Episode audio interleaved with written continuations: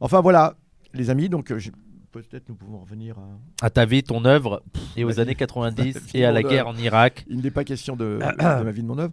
Donc il est surtout question de, des années, on était aux années 90, à la Ouais, guerre. je crois qu'on avait fini, on, parlait, on avait beaucoup parlé de la guerre en Irak et euh, Ouais, ouais, euh, ouais. de son horreur et tout, et il fallait voir comment ça se répercute dans le champ politique français. Et toi, ce que tu faisais à l'époque, t'étais où? T'étais avec qui? T'étais- Tu faisais quoi?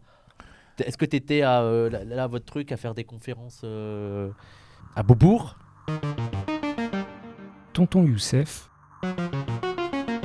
Un entretien réalisé par Wissam Gzelka pour Parole d'honneur. Antiracisme politique, lutte pour la Palestine, Youssef Boussouma nous raconte sa vie militante. Un podcast édité par Jean 2000. Ça constituait tellement une communauté euh, Beaubourg, figurez-vous que des gens avaient dit oh, il faut qu'on crée une association des gens de Beaubourg, les Beaubourgiens quoi. Et alors, on n'a pas fait l'association, mais il y a eu, on a fait plusieurs manifs, où on a fait des cortèges des gens de Beaubourg Ah ouais? pour la Palestine. C'était pour la Palestine. Alors, c'était tous les mordus de la Palestine de, de Beaubourg. hein. Et donc, on s'est cotisé. Alors, c'est des gens qui n'étaient pas forcément riches. hein. Donc, euh, tout, tout le monde s'est cotisé. Pourquoi Pour payer euh, comment Pour payer un camion sono, figurez-vous. Ah ouais Ah ouais, ouais, ouais. Enfin, une- de, louer une camionnette Ouais. euh, avec, avec une sono. Et puis une grande banderole, et faire une grande banderole, etc. Et c'était extraordinaire, ça, parce qu'on était quand même assez nombreux, donc du coup, ça, ça allait. Mais, euh, mais faire une grande banderole, c'était voilà, c'était Beaubourg qui fait. C'était c'était la contribution de Beaubourg à la Palestine. Et à l'époque, là, dans, dans ces années-là, tu es dans aucune orga là. Tu, Alors, non. tu virevoltes. Je, je, je suis dans aucun organe, c'est l'organe, euh, le petit groupe. Oui, euh, euh, dans lequel officiel, j'ai envie de dire. Ouais, le petit groupe officiel qu'on faisait n'existe plus. Bon, on va pas, on va pas euh, s'apesantir sur la répression. Il y a eu d'autres, d'autres choses, mais on a, on va dire qu'on va, qu'on a subi la répression. Et euh, et donc du coup, le petit groupe auquel j'appartenais, euh, comment non, n'existe plus. Il y a eu, il y a eu des gros problèmes, enfin des gros problèmes de, de répression, hein, pas des, pas des problèmes internes.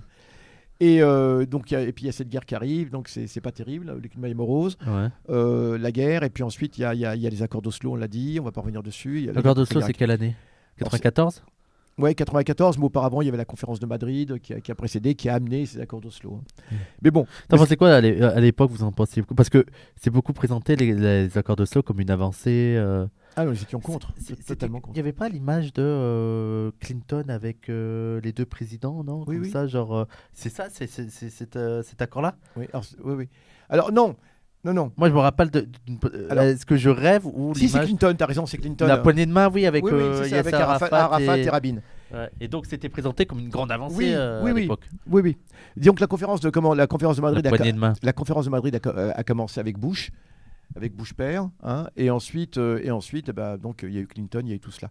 Non, non, nous étions absolument contre, résolument contre. Euh, D'ailleurs, euh, de- deux personnes comme Mahmoud euh, Darwish et Elias Sambar, euh, et euh, comment Edouard Saïd étaient contre ces accords également. Edouard Saïd aussi? Absolument. Alors qu'il était plutôt. Bah, il, est- il été étonnant, c'est-à-dire qu'il était, il critiquait beaucoup Arafat sur l'aspect de la, démo- la démocratie, il reprochait à Arafat de ne pas être un démocrate. Ouais. Mais euh, il reprochait à Arafat de ne pas être un démocrate.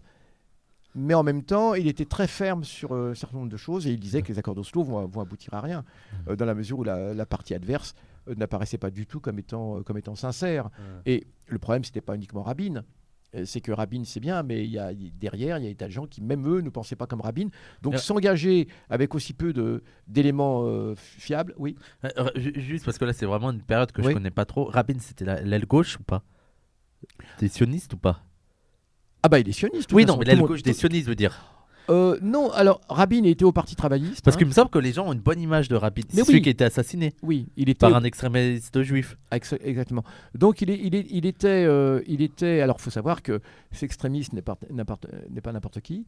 Euh, ce- cet extrémiste était lié à un groupe qui s'appelle le groupe Kahana. Mais d'abord, Rabin, c'était le Parti travailliste. Euh, disons Donc l'aile gauche, entre guillemets. Voilà, voilà, l'aile gauche entre guillemets. Il faut le dire, faut vraiment mettre des, guillemets parce que la guerre de 48 a été faite par l'aile gauche. hein. Oui, mais, Euh, mais après, je suis pas en train de oui, te oui, dire non, que l'aile gauche. euh, mais l'aile gauche. euh, Ne t'inquiète pas, nous n'allons pas appliquer BDS à, à Wissam. Et, et, euh, non, non. Mais euh, Rabin était donc effectivement euh, l'aile conciliatrice, on va dire, plutôt que hein, l'aile gauche, on va dire l'aile conciliatrice. Moi, dans le cas d'Israël, j'ai toujours du mal à dire droite ou gauche. on va dire l'aile, l'aile modérée, on va dire hein, l'aile modérée. Et effectivement, euh, le type, le type était, de son point de vue, était sincère, évidemment. De son point de vue, était sincère. Il pensait que, et on a vu la suite, c'est que en fait derrière, bah, il y avait, il y avait, y avait, y avait le, ce qu'on appelle l'État profond israélien qui n'a rien à voir euh, avec euh, ce qu'on peut imaginer. Certains peuvent imaginer, hein, bah, d'accord, et euh, qui est, ou qui est, qui est porté par une dynamique coloniale épouvantable et qui, à mon avis, sur laquelle il ne reviendra jamais. Il ne peut pas revenir parce que il se serait se dédire et ce serait voilà commencer, euh, commencer comme euh, l'Afrique du Sud, hein, le syndrome de l'Afrique du Sud. Ouais. Euh, c'est ça qui hante les dirigeants israéliens. Euh, et donc, on commence par faire une concession. Ensuite, c'est pour ça qu'ils se disent. Et celui qui l'a assassiné est un type qui fait partie d'un groupe qui s'appelait le, le groupe du rabbin Kahana. Et il faut savoir que ce groupe du rabbin Kahana euh, est désormais interdit. Le rabbin Kahana, c'est une personne aussi Alors, le rabbin Kahana, c'était un rabbin, euh, un rabbin euh, fou furieux, Euh, fou furieux, le rabbin Kahana, et qui était, euh, euh, qui, qui, qui était disons, le, qui est le chef de file de tous les colons de Cisjordanie. Hein, c'est-à-dire euh, la Bible dans une main et le pistolet mitrailleur dans l'autre. hein. Ça, hein. Mais un fou furieux, vraiment. Le rabbin Kahana, qui, qui, euh, pour qui euh, la seule solution de, de- pour dealer avec les Palestiniens, c'était c'était le pistolet mitrailleur et rien d'autre. Vraiment cela. Et le rabbin Kahana, dont un, dont un des adeptes avait, euh, avait euh, déjà fait un massacre, euh, Baruch Goldstein, euh, dans la ville d'Hébron, au caveau des patriarches, euh, dans les années 90. Euh, il avait, il avait euh, mitraillé des fidèles musulmans en prière dans le dos, comme ça, il D'accord. est arrivé Ah ouais, dans la mosquée. pendant la mosquée. ouais, euh, pendant la prière. D'accord. Ouais, ouais. Il, les avait Ça, mitraillés. c'était dans- avant l'assassinat de euh, Rabin. Ouais, ouais. Et ce groupe-là, Rabbin Kahana, est lié. euh, la, la- la face française de son groupe, c'est la LDJ. Ah d'accord. C'est la LDJ, euh, la Ligue de défense juive. Et c'est- 94, le massacre du caveau à Skip. Donc ça C'est doit être la même date. ouais. C'était à peu près la même période. Et, euh, et, et- et donc, euh, le, et la LDJ, qui, elle, existe en France, n'a aucun souci en France. Est-ce qu'elle existe qu'elle est- encore Je crois qu'elle a été dissoute là. Elle n'a pas été dissoute. sûr certains, certains, il avait été question, mais elle n'a pas été dissoute. Elle existe en France, elle n'a aucun souci. Elle fait des éditoriaux toujours aussi racistes Ouais. sur leur page, hein, Ligue de défense juive, LDJ. Euh, ils essayent pas trop d'attaquer maintenant les manifs pro-palestiniennes parce que Ils je crois qu'ils ont, là, ils ont eu le haut là de la part de, de- de la police, mais ils sont là. Ils sont, pourtant, ils sont interdits en Israël et aux États-Unis D'accord. parce que ce- les autorités ont été obligées de les interdire à cause de l'assassinat de, de Rabin. Parce que le type était aussi euh, lié à eux, le type qui a assassiné Rabin. Baruch Keppel Goldstein Ouais, est un ça. terroriste américano-israélien connu pour avoir été auteur en 94 du massacre du caveau des patriarches à Hébron. Il a tué 29 Palestiniens musulmans en prière et en blesse environ 125 autres avec une arme à feu automatique avant d'être maîtrisé et battu à mort avec un extincteur. Ouais. Ah ouais. Ça a été- Alors les colons, euh, les colons de Cisjordanie lui ont érigé une, une statue. Ah bon? Ouais. Bon, ensuite elle avait été retirée parce que c'était trop. Mais ils ont tous euh, comme, comme modèle, ils ont tous comme modèle Baruch Goldstein. C'est la seule façon de dealer avec les Palestiniens. Voilà.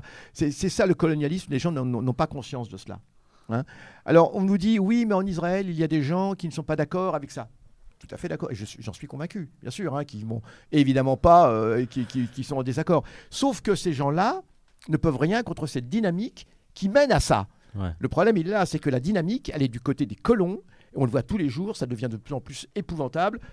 On en a discuté donc à l'émission euh, justement euh, lundi. On parlait des jeunes des collines, ceux qu'ils appellent les jeunes des collines, qui sont complètement endoctrinés, hein, euh, à qui on, app- on- on apprend à tirer dès l'âge de 4 ans, d'accord, avec une arme à feu, hein, au cas où hein, un terroriste s'infiltrerait. Alors ça part toujours de considérations de ce genre. Mhm. Sauf que c'est des jeunes qui sont complètement élevés dans, dans cette violence, cette haine anti-palestinienne, et vrai qui que- sont armés en plus. Et avec une idéologie, euh, tu sais, il y a beaucoup de critiques sur. euh, moi, ce qui m'étonne, c'est qu'il y a beaucoup de critiques sur les musulmans, sur le- l'em- l'embrigadement religieux, Oui. violent des musulmans, et puis euh, et beaucoup avec euh, aussi. vous vous rendez pas compte, la il faut protéger la laïcité et tout, et notamment en visant les pays musulmans, mais qu'on les mêmes qui disent ça ne Ah disent oui. rien sur Israël et la Mais- manière dont déjà dont c'est- ce n'est pas un État Ouais. laïque comme, comme ils l'entendent eux tu vois par exemple Valls très Ah oui, oui. laïcité et tout alors Israël il n'y a pas de souci mais aussi sur cet embrigadement de d'une bonne partie de, de, de la Genève jeunesse euh, israélienne sur ça quoi vraiment et sur des trucs religieux quoi Alors, l'aspect religieux, moi personnellement, ça me dérange pas. Si- oui, mais si là, ça- dans le truc. Oui, euh, si ça- mais si c'est un aspect religieux, qui est religieux au sens propre, dans le respect de tout le monde. Oui, mais bien Euh, sûr. non, les gens décident euh, s'ils sont. Là, ce que je veux dire, c'est que la, la- la Oui. justification de leur, euh, la, la justification de leur colonisation est à partir d'arguments pseudo-religieux, tu vois. Alors, c'est vrai. Ce qui ne devrait pas accepter les autres. Oui, bien sûr, bien sûr. Oui, c'est vrai. C'est vrai que, que- que c'est basé sur des arguments religieux ou pseudo-religieux. Et, et, euh, ceux qui aujourd'hui euh, défendent Israël, les, les contempteurs, enfin non, les, les, laudateurs pardon, d'Israël aujourd'hui en France, eh bien, font comme si Israël était un État, euh, alors démocratique, on l'a dit, pour les citoyens, les pleins citoyens qui font partie donc de la nationalité juive, comme c'est indiqué sur les papiers israéliens, eh bien, eh bien, il n'y a pas de souci, mais pour les autres non. Mais en plus, on dit que c'est un État, oui, on, on a presque tendance à croire que c'est un État sur le modèle des États occidentaux. Ouais. hein. alors, euh, alors bon, c'est un peu compliqué aux États-Unis parce que le- l'élément religieux est quand même un petit peu là. On Ouais. jure sur la Bible. Bah, en fait, hein. je, les- je les trouve mais plus. certainement pas la France. Oui, voilà, mais moi, je les trouve plus ma- euh, hypocrites en France qu'ailleurs. Par exemple, Bah, aux. États-Unis, il y a moins ce- cette conception de la laïcité. Exactement. Alors qu'en France. Ah oui, tu as tout à fait euh, raison. voilà, Si les Français appliquaient euh, comment, à l'État d'Israël les critères qu'ils retiennent souvent pour juger, pour considérer, pour dévaloriser les États musulmans et les musulmans, eh bien, eh bien évidemment, ils n'auraient pas du tout la, la même attitude par rapport à sûr. Israël. Euh, on voit bien que là, euh, il y a- il y, a quelque chose de, de- de- de- d'éminemment hypocrite hmm. et, et de, terrible. De terrible, Ouais. bien sûr. Bien sûr. Et donc, attends, on était sur euh, Rabin. Oui, et donc Rabin, les accords d'Oslo. Alors, Rabin, les accords d'Oslo, donc Rabin sera assassiné. Euh, et, et le problème, c'est que comment, euh, bon bah, ça va, ça va. Les successeurs de Rabin, eh évidemment, ne vont plus, euh, comment, vont, vont absolument exiger d'Arafat des, des- aussi des concessions inouïes, des concessions. Après- c'est- il est mort après les accords d'Oslo, c'est ça? Qui ça? Rabin.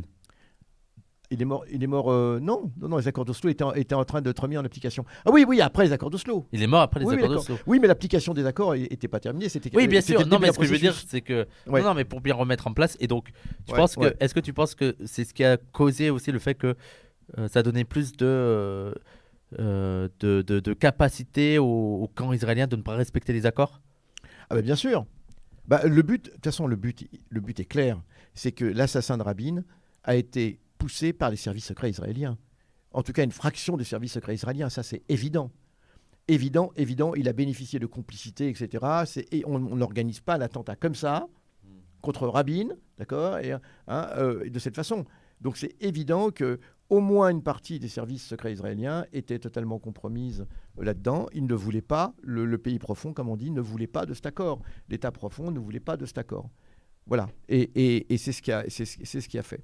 Alors, du coup, euh, du, du- du coup bah, ça, ça- ça a précipité la, la fin, euh, la fin des accords d'Oslo, qui déjà était, était extrêmement problématique. Euh, nous, nous étions absolument contre. Qu'est-ce qui vous. Nous, dès, dès le début, nous étions contre les accords Pourquoi vous étiez contre?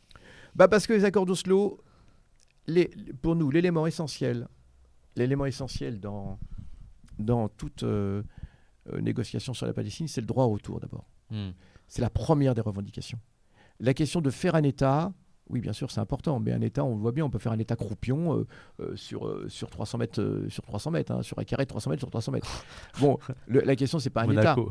C'est un- bien sûr, c'est d'abord un État digne de ce nom, représentatif, mais aussi comment, ce qui est aussi important, c'est pour nous, c'est d'abord le droit au retour. C'est ça qui fonde euh, t- toute, la, toute la question palestinienne est d'abord fondée sur le droit au retour. Hein. Euh, comment euh, euh, les Palestiniens, comment d'abord c'est une résolution de l'ONU, hein, mais même indépendamment de ça, le, le droit des gens simplement à vivre chez eux est un droit évident. Et on ne peut même pas commencer à... Pour moi, ce sera un préalable. Avant même toute négociation, il devrait y avoir l'application du droit au retour. On va dire, mais vous... Alors que les Israéliens, c'est le contraire. Ils se servent du droit au retour. Et d'abord, ils le nient complètement. Or, les accords d'Oslo mettaient de côté ce droit au retour. Ouais. Et on disait, ça fera l'objet d'une négociation, etc., etc. On voyait bien qu'on était en train de liquider le droit au retour. Et même, on a commencé à entendre des choses qui nous effrayaient, qui disaient, euh, mais vous savez, le droit au retour, euh, euh, il faut d'abord le reconnaître. Euh, ça ne veut pas dire qu'ensuite on va l'appliquer. Hein, Ouais. Mais ça peut simplement le reconnaître. C'était la porte ouverte à simplement des compensations financières. Or, des compensations financières, ben non, c'est enterrer le droit au retour.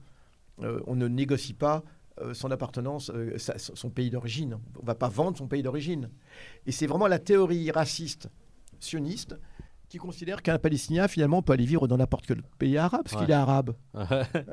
C'est comme si on disait un Européen peut aller vivre dans n'importe quel autre pays européen, ouais, hein, euh, puisqu'il est européen. Bon, Mm. euh, et alors là, a fortiori, pour les Arabes, ben, ils parlent la même langue en plus, donc il n'y a pas de problème. C'est vraiment considéré que ces peuples, euh, c'est un petit peu des peuples qui n'ont aucun attachement à un pays, comme a ça.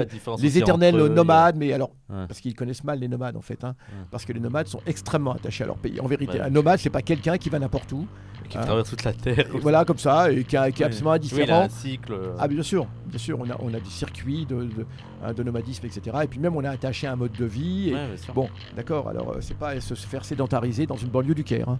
D'accord Euh, C'était pas ça le, le- le- le kiff pour, le- pour les, pour les, les ré- les réfugiés palestiniens.